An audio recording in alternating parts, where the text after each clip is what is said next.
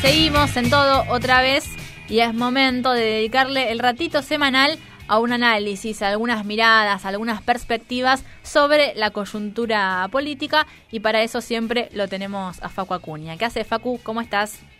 Hola Juli, ¿qué tal? ¿Cómo va? ¿Todo bien? ¿Y vos? Bien, bien, todo tranquilo. Bueno, recién, bueno, hace un rato, en realidad hablábamos cuando abríamos el programa, ¿no? Que eh, es un año, bueno, que ya se viene con de todo, ¿no? Con eh, estos actos, como decíamos recién con Patricia Bullrich, por ejemplo, en las escuelas. Eh, les cuento, les cuento un, un, lado B de lo que contaban recién. Dale. Eh, ustedes recién decían que el acto se llevó adelante acá en lo que es la escuela 7, ¿no? De Castelar, una de las escuelas históricas de, la zona oeste. Pero en realidad el acto no se iba a realizar ahí. En principio se había tanteado de eh, hacerlo en frente al Dorrego de Morón. Lo que sucedió ahí es que los, llegó la, noticia a los directivos de la escuela y rápidamente comenzaron a eh, trasladar, digamos, su preocupación, vamos a decirle, este, o el rechazo a que se realice el acto ahí frente al, Colegio Dorrego. Pero además, pero además, eh, se enteraron y se noticiaron unos cuantos padres del Dorrego. Y en definitiva se terminó cambiando de lugar por temor a que los padres que se puedan llegar a movilizar frente al Dorrego no estén muy alineados con el pensamiento de Patricia Bullrich. Por eso es que también cuando, si es que tuvieron la posibilidad de ver algunas imágenes, había realmente muy pero muy poquita gente. Sí. Este, y por eso se tuvo también como con un hermetismo eh, tan grande la, visita de Bullrich. Que además de la cuestión de, de lo de, del abran las escuelas, digamos, del acto partidario, me parece que también sirvió como para dejar un poco a las claras eh, o, tratar de intentar mediar en quién va a ser o, o, quiénes van a estar al frente de la lista en las elecciones de este año, ¿no? Por eso mm. una de las principales fotos fue con Analia Zapulla. Bueno, sí, ahí es donde también hacemos un poco el link, ¿no? De lo que fue esto que nos toca acá cerquita, como decíamos, a poquitas cuadras también de, la radio, eh, en el plano local, pero que también está teniendo todavía ahí, eh, a la espera de la confirmación final y definitiva de cómo va a ser entonces el esquema electoral, sí, para esta segunda mitad del año. Sí, que en estos momentos se está discutiendo en la Cámara de Senadores, buscándose la media sanción que le falta. A ver, el Senado comenzó a sesionar cerca de las 2 de la tarde. Hasta el momento se aprobó, fue la extensión hasta diciembre de la licencia de Alperovich. Ustedes saben, seguramente lo deben haber charlado, que eh, Alperovich tiene una denuncia por violencia de género este, y que a raíz de, esas denuncias este, se pidió una licencia. Bueno, eh, se acaba de extender esa licencia hasta el eh, mes de eh, diciembre. después se sancionó una ley de ayuda a las asociaciones de bomberos voluntarios y se le dio el aval al último DNU con restricciones por la pandemia de este coronavirus. Y entre las cosas más importantes que se van a discutir ahora y que se están discutiendo ahora tiene que ver con las eh, elecciones, el cronograma electoral, tanto de las PASO como las legislativas, y también la modificación del impuesto a las ganancias que este, se sancionó también en la Cámara de Diputados. Un, panorama, Facu, que eh, parece que, viene sin sorpresas, podríamos decir, por ahora como viene en la sesión. Sí, sí, porque ya en lo que tiene que ver con eh, el cronograma electoral había un acuerdo que se fue tejiendo eh, a través de Guado de Pedro, eh, Sergio Massa y Máximo Kirchner con las oposición, fundamentalmente con Juntos por el Cambio, desde que se sancionó en la Cámara Baja. Entonces, a partir de ahí fue como que una vez que ya se acordaron diferentes cuestiones, ya el trámite fue como bastante rápido. Ahora, hay una cuestión que se suscitó cuando Guado de Pedro, el ministro del Interior, tuvo que eh, hablar en las comisiones del Senado sobre este proyecto. Y una de las cosas que dijo Guado de Pedro no tiene que ver específicamente con este proyecto, sino que fue un mensaje para las provincias, que dice, eh, les hemos pedido a los diferentes gobernadores que se traten de unificar el calendario de cada provincia con el nacional. Esto a raíz de que se van a ver ahora en los próximos meses elecciones en un montón de provincias. Este, y en esto una de las cosas que dijo Guado de Pedro fue que estaban pensando en insistir en cada una de las provincias que tiene un cronograma desdoblado de las elecciones nacionales para que se realicen en cada una de las provincias al mismo tiempo. A ver, ¿ustedes saben qué fue lo que sucedió con las provincias que tienen el calendario desdoblado? No, ¿qué pasó? nada, no le dieron ni bola este, a Guado de Pedro. Misiones vota este domingo. Claro. Exactamente. La primera es Misiones, que vota este próximo domingo, eh, que tiene, elige diputados y diputadas provinciales este, y además concejales, pero que eh, además está en un eh, rango epidemiológico, vamos a decir, preocupante, digamos, no es una este, provincia que eh, tiene como espalda como para llevar adelante sin sobresaltos la elección. Así que sí, la primera que vamos a tener por delante es eh, la provincia de Misiones que este, tiene elecciones ahora este próximo domingo. ¿Cuál es la lógica de desdoblar las elecciones? ¿Tiene que ver con esa creencia de que las personas no, no cortan boleta? Tiene que ver con evitar este, los efectos arrastre, digamos, lo que se conoce como estas cuestiones. Eh, lo cierto es que los cortes de boleta son por lo general más bien marginales cuando se va a analizar los, cómo se van componiendo los votos pero son eh, marginales en, en, cuando las elecciones son por ahí este, legislativas, eh, son, eh, perdón, ejecutivas.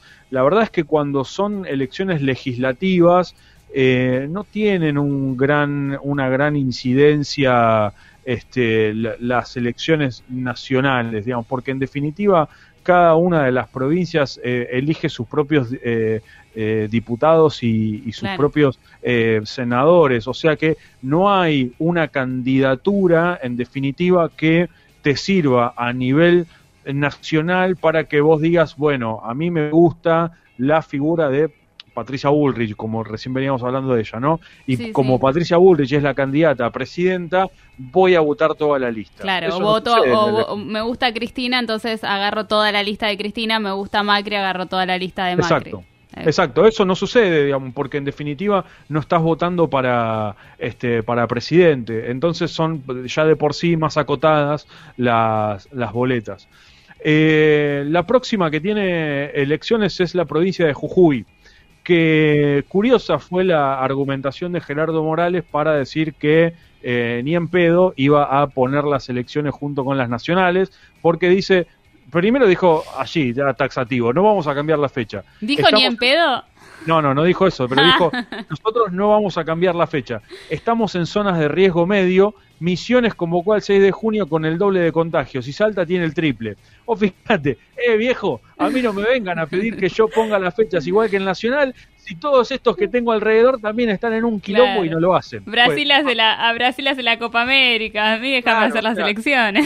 O sea, más o menos, digamos, fue, fue por, este, por esa tangente el, el gobernador Morales pero sí me parece que fue uno de los gobernadores que trasladó una pregunta muy interesante respecto de las elecciones, ya sea de todas las elecciones provinciales y también todas las elecciones eh, que vamos a tener en, la provincia de, Buenos Aires y en la ciudad de Buenos Aires, que es que qué va a pasar con quienes están infectados de COVID que quieran ir a votar. Todo un tema. Claro, eh, ahí me parece que va a correr eh, una justificación, al menos todavía no hay una respuesta certera. Me parece que la respuesta de cajón en estos casos es, mirá, cuando vos tenés una gripe eh, y justo te cae un domingo de elecciones, no vas a votar. Ahora, me parece que si tuviste o si tenés COVID o tuviste un contacto estrecho, vos sabés y todos todas sabemos que tenemos que guardar una cuarentena de 15 días Ahora, si tenés COVID, no vas a poder ir a votar. Me parece que eso ya este, como que se cae de maduro, que esta, esta cuestión no va a pasar, digamos, porque hay que tratarla en este caso como cualquier otra enfermedad que te puede agarrar el, día que cae justo la elección. Si tenés una gripe, bueno, ponele que haces un esfuerzo y podés ir a votar. Ahora, en este marco me parece que va a ser imposible. Facu, hay otra cuestión que no sé también ahí si ya se está contemplando, cómo va a afectar, por ejemplo, en el caso de las restricciones que puedan venir de acá para adelante, porque, por ejemplo, ahora estamos con, bueno, en la semana un poco más liberado, fin de semana de vuelta, confinamiento estricto. ¿Cómo va a afectar también ese esquema, ¿no? Y las disposiciones del gobierno nacional, obviamente que seguramente lo contemplen, pero digo, estamos cerrando todo y en el medio de todo eso se están yendo a votar los, los domingos en las provincias. Sí, también es cierto que este, en las provincias en las que se va a ir a votar, al menos hoy, no hay una cantidad de eh, casos tan importantes como en el AMBA, digamos, ¿no? Este, y no hay una aglutinación de gente por ahí tan importante como hay en el AMBA. Me parece que esa puede llegar a ser como el, asterisco que le podemos poner a cada una de las provincias. Ahora, cuando vos los está, está, tenés una jornada de elección, estás convocando a toda la población mayor de 18 años a que vaya a las escuelas durante una cierta un rango de hora el mismo día. Facu, eh, respecto a, ¿te acordás ese pedido ¿no? que había hecho eh, la, la, jueza eh, Servini de Cubría, ¿no? respecto a que, bueno, que esté vacunada la gente, su gente, ¿no? con la que tiene que montar el operativo de, de vacunación?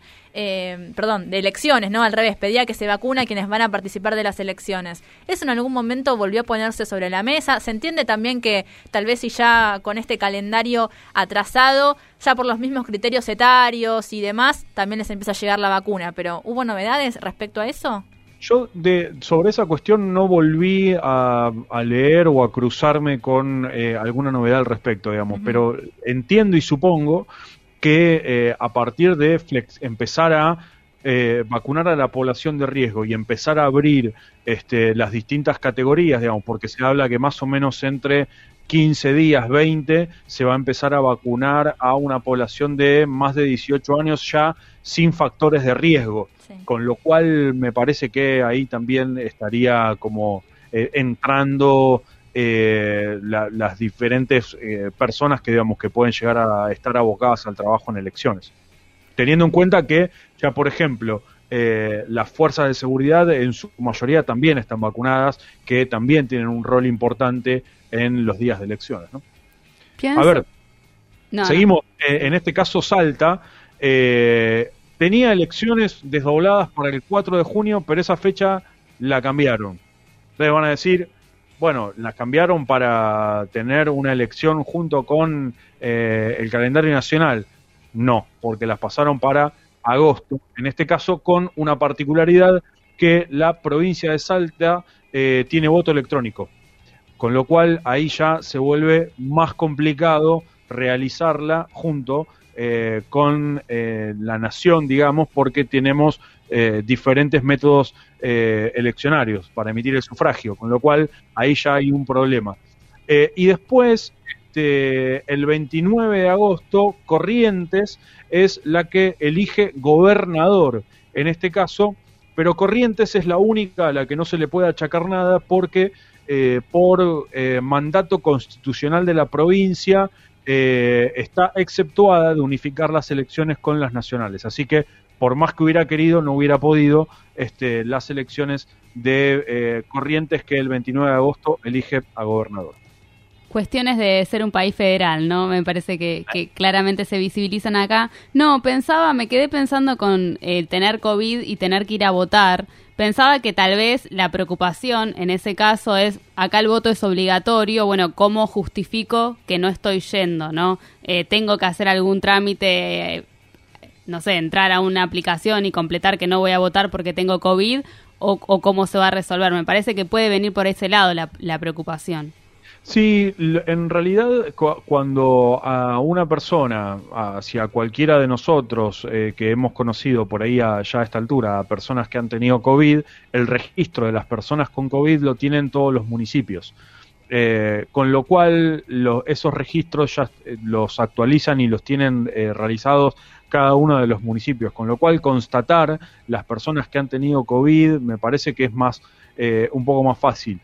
Me parece que será más complicado en el caso de los contactos estrechos, porque ahí no sé si hay algún registro eh, al respecto, porque no estás diagnosticado. Vos, con, si sos un, contacto eh, estrecho, en lo que haces en ese caso es decir, bueno, me voy a guardar porque estuve eh, hablando o cercano o una cantidad de horas con una persona que fue diagnosticada con COVID. Eh, entonces, en ese caso, me voy a quedar en mi casa 15 días por las dudas, por no vaya a ser cosa que yo estoy contagiado y lo pueda llegar a, a contagiar a otras personas. Pero en ese caso no tenés un diagnóstico positivo Claro, todavía. claro. Entonces, ahí me- ese caso sí me parece como por ahí el más problemático eh, al momento de justificar la no asistencia. Bien, Facu, entonces en un ratito veremos cómo sigue la cuestión del Senado, ¿no? A ver si ya está entonces definitivamente eh, el ok, ¿no? Y, y la confirmación 100% certera de este calendario electoral, al menos como decíamos, ¿no? Para a nivel nacional, 12 de septiembre, 14 de noviembre, y bueno, todo este esquema ahí desdoblado que nos mencionabas recién también en, en las provincias.